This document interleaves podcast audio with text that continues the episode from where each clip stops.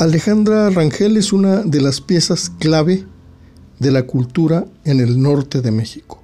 Escritora, filósofa, promotora, ha dedicado todos sus esfuerzos al desarrollo de la infraestructura cultural de Nuevo León. Ella evoca, así, sus paseos con su padre, don Raúl Rangel Frías, por una ciudad universitaria apenas en construcción. Viví con él todo este proyecto de ciudad universitaria y digo viví con él porque uno de los paseos que a veces hacíamos, siendo yo chica, era venir a ver cómo iba avanzando la universidad. O bien cuando era el rector, pues salir del aula magna, de una del centro donde está un balconcito, donde era su oficina, que siempre se asomaba un señor muy mayor, muy delgadito, a decirnos que ya venía, que ya venía, y nosotros lo estábamos esperando, junto con mi mamá. Entonces, pues bueno, por ahí se conectan muchas carreteras, muchos caminos de búsquedas y de inquietudes que, que la vida misma va sembrando pues, por las acciones de mi padre en este caso, Luego, pues yo, yo también escuchaba sus eh, inquietudes con respecto a traer conferencias, estar en intercambio con las ideas, con los intelectuales de México, con los que él convive. El caso es que, pues de alguna manera, todo esto se me transmitió y creo que muy fuerte en toda esta área de lo que es la cultura, de lo que es la filosofía de lo que es la política, pero la política entendida como el bien común, con una integridad moral al respecto. Y por otro lado, bueno, pues estaba mi madre, que mi madre toda la vida quiso hacer una carrera profesional, pero no pudo. Y le encantaba ser maestra. Y se, ejerció, ella ejerció unos años como maestra de los primeros de primaria, entonces le encantaba enseñar a leer y a escribir. Para cuando yo fui a primer año de primaria, porque yo no fui antes al colegio, hasta primero de primaria por fortuna, y para entonces yo ya sabía leer, escribir, sumar, restar, multiplicar, porque mi mamá se había encargado de enseñarme y de enseñarnos, porque ahí por ahí pasábamos todos a las estos trabajos y tareas educativos y formativos.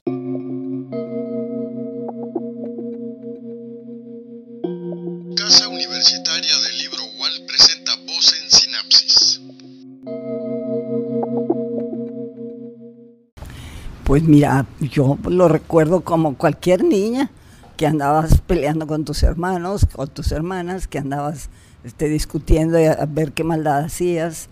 Había un ambiente pues muy abierto en ese sentido en mi casa. Yo tenía ahí mis amistades de niña también, vecinas con las cuales nos comunicábamos y jugábamos y bueno, fue un mundo también de juegos y fue un mundo de pues de, acercamiento con las familias paternas y maternas, las visitas a las abuelas, la pues la comida, por ejemplo, es un referente muy importante porque pues en casa de los Rangel estaban muy acostumbrados a aquellas comidas mexicanas, aquellas idas al mercado. Todos los domingos, lo recuerdo de niña, nos llevaban al mercado, por ejemplo. Y mi papá ahí estaba en el mercado escogiendo y viendo que si la fruta, que si la verdura, y. Y este, pues ahí están unos recuerdos también de esa parte de México que, mi papá no supo transmitir por su educación que él recibe ya de su carrera profesional pues en, en la Ciudad de México, ¿no? Y era amante de los mercados, sus combinaciones, los colores, las frutas, la, la, vida activa, ¿no? También de las personas ahí en el mercado. Y bueno, de niña también iba con él al mercado y con mi mamá y era parte de algo especial que sucedía los domingos, ¿no? Pues también los paseos de cualquier niño que te llevan a, una feria, a subirte a los caballitos o a... No muy seguido, no tengo demasiados recuerdos de que hayamos hecho eso, pero sí, o también, ya que era gobernador, como había la costumbre que el primero de septiembre presentaba el presidente su informe y él como gobernador tenía que estar ahí. Entonces nos íbamos a México, nos pasábamos un mes o un poco más del mes, y ahí las cosas cambiaban, nos llevaban al teatro, pues por supuesto Chapultepec, las bicicletas, todo ese mundo, ¿no? Eh, rico, entre familia, de niña, y pues bueno, creo que fue una infancia no muy tormentosa.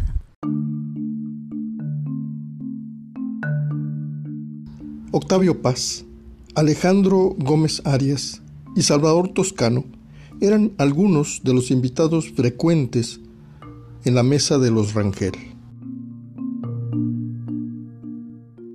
Bueno, y luego yo oía hablar y pues que de Salvador Toscano, que era muy amigo.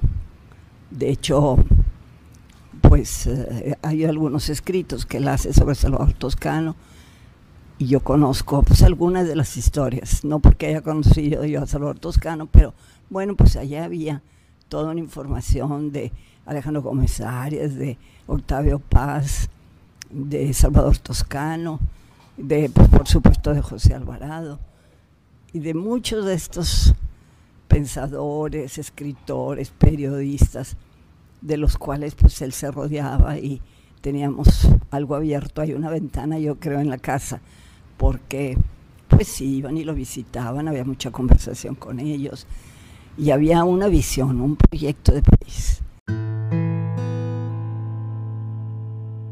Desde su niñez, Alejandra Rangel se fue construyendo un destino filosófico.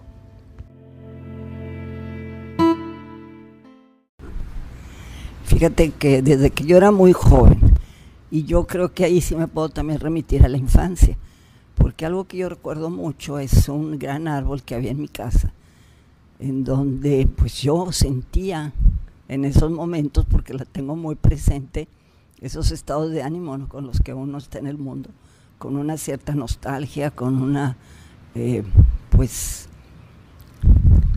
pregunta básica, con una búsqueda, pues, de la verdad, como que siempre a mí andaba yo siempre en búsqueda de, bueno, a ver, ¿será verdadero? ¿Será falso? Siempre me andaba cuestionando cosas y les andaba cuestionando también a mis padres y hermanos de todos, pues este mundo. Pero sí yo recuerdo que inclusive yo decía, bueno, ¿cómo que nos vamos a morir? No, porque existe la muerte. Y yo estaba muy chica, tendría yo creo que unos 5 o 6 años. Y mi madre me decía, ya duérmete, ya no estés pensando en eso. Y decía yo, bueno, pues, ¿qué, respuesta podría haber?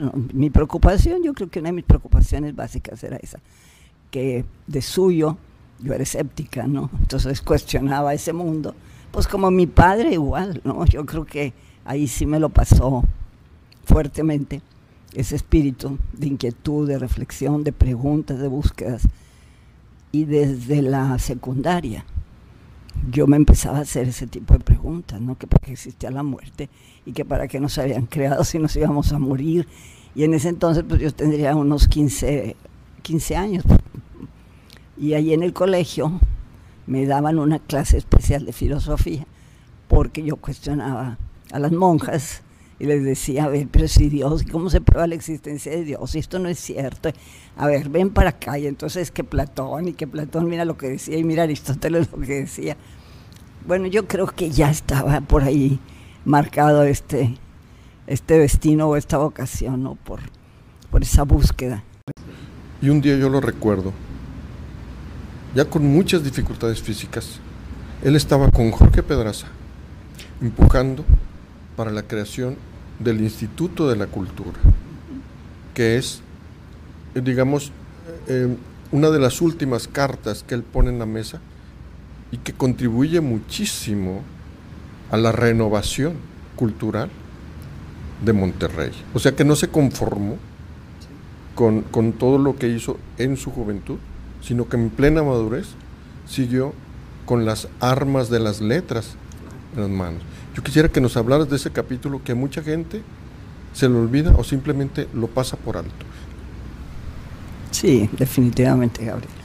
Creo que, que no hay esa conciencia de lo que han significado tantos esfuerzos, ¿no? De tanta gente.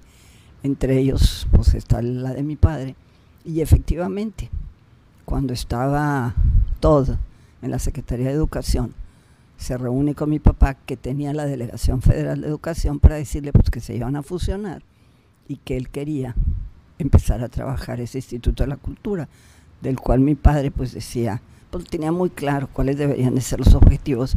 Y efectivamente nunca dejó de luchar, ni al final de su vida tampoco, porque una de sus últimas frases que él escribe cuando ya estaba malo, que bueno, hay que decirlo que estaba consciente que nunca fue un ser este desvalido que se valió por sí mismo hasta dos meses antes de su muerte, y aún ahí pues caminaba y hacía todas sus actividades que tenía que hacer, no como antes, pero bueno, pues tampoco tuve ya sería un ser ya en el olvido, ya en la marginalidad, porque él siempre estaba con sus libros y con sus escritos. Todavía me quería que le mandara un mensaje a Paulette Patú precisamente sobre Alfonso Reyes y me dicta. Y, le dice a Paulette, bueno, ahí a través de mi hija lejana te van a llegar estas letras. Y él tenía una preocupación cósmica y tenía una preocupación de lo que estaba él ahí trabajando de Alfonso Reyes, con lo cual compartía con Paulette Patú. Y a mí me llamó mucho la atención porque pues, este, todo estaba demasiado vivo. Uno podría pensar, no, pues es que ya llegas al final de tu vida y dices, bueno, yo ya no, aquí están mis contribuciones. Y, no, y él seguía, seguía, seguía con esa preocupación. Y volviendo a lo del instituto, a la formación del Instituto de la Cultura, pues sí, le toca estructurarlo, le toca poner otra vez las ideas del proyecto, hacia dónde debería de ir, qué debería de suceder ahí, y cuáles eran los objetivos, cuáles iban a ser las acciones que iban a sustentar todos aquellos objetivos.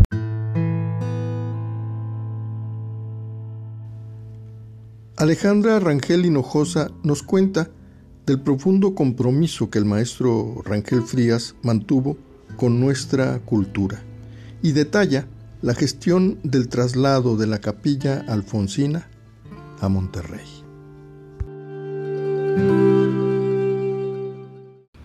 Ya pues faltándole como unos dos meses para morir, yo traía un cuaderno, porque sí podía hablar, pero estaba en el hospital, era cuando este, le había tenido su, su problema, que ni en el hospital duró tanto, ¿no? Que era un hombre, además, muy vital y muy eh, escéptico hacia la medicina. Su padre era doctor, pero de todas maneras sí tenía dos hermanos pero él no, que, los médicos ni que las medicinas. Sin embargo, yo le di una hoja y un papel para que escribiera algo de lo que quisiera decir y me puso una responsabilidad moral por la cultura. Y dije, bueno, ahora sí que, imagínate, ya te vas a morir, porque él lo sabía, porque él me lo dijo. Y en eso todavía te sientes moralmente, creo que ahí hay una clave, ¿no? Responsable de la cultura, dije, bueno, pues sí, aquí hay algo que es más allá de un proyecto, no es como toda la vida, es como una vitalidad y una creencia en la transformación a través de la cultura, ¿no? Y creo que eso explica que él hubiera seguido promoviendo este instituto, y no nomás promoviéndolo, sino encabezándolo, para pues, ir haciendo que el mundo avanzara, que formaba parte de lo que él había venido haciendo en la universidad. Entonces había una continuidad en todo ello, ¿no? Porque pues él me platicaba de que él invitaba cuando él era rector a Octavio Plaza que viniera a dar aquí conferencias, a Eduardo Matos, a una serie que en ese entonces eran los intelectuales del país y como pues eran amigos unos de otros, mi papá la tenía ahí fácil para que le aceptaran, que vinieran sabían que era rector de la universidad porque era en la época de rector y estaba muy eh, también interesado en promover armas y letras, la creación artística, en apoyar a los estudiantes que querían ir a especializarse al extranjero, en cualquiera de las ramas. ¿no? Para mí es como que un, una totalidad, ¿no? Se me hace difícil separar y decir, bueno, aquí está el Instituto para la Cultura, y acá está todo este otro proyecto que yo hice. Yo lo veo, ay, perdón, yo lo veo como una totalidad, como algo que, formaba parte de su vida, que él tenía muy clara cuáles eran las acciones y lo que tendría que hacer, armas y letras, ¿no? Por eso me gusta ese sentido que le dio luego él a lo de armas y letras. En fin, sí creo que hizo muchos esfuerzos. Luego que yo empecé a trabajar en esas áreas, ya también desde el gobierno, siempre he pensado, y cuando estoy aquí en la universidad, qué esfuerzo tan tremendo ha de haber tenido que hacer para la lucha que arma, porque luego no contento todavía con eso, está lo de la capilla alfonsina. Aquí acaba de estar Alicia Reyes. Yo no pude venir a la guardia el 17 de marzo, pero ahí dijo, la capilla alfonsina está aquí, se la deben a Raúl Rangel Frías, porque los intelectuales en México no querían que la capilla alfonsina pues se viniera aquí, que consideraban pues una provincia sin cultura y cómo iban a traerse aquí los libros. Cuando se supo que mi papá era el que se iba a ser responsable, iba a estar pendiente del proyecto y pues la familia dijo que sí, que si estaba él sí, los intelectuales también dijeron que sí.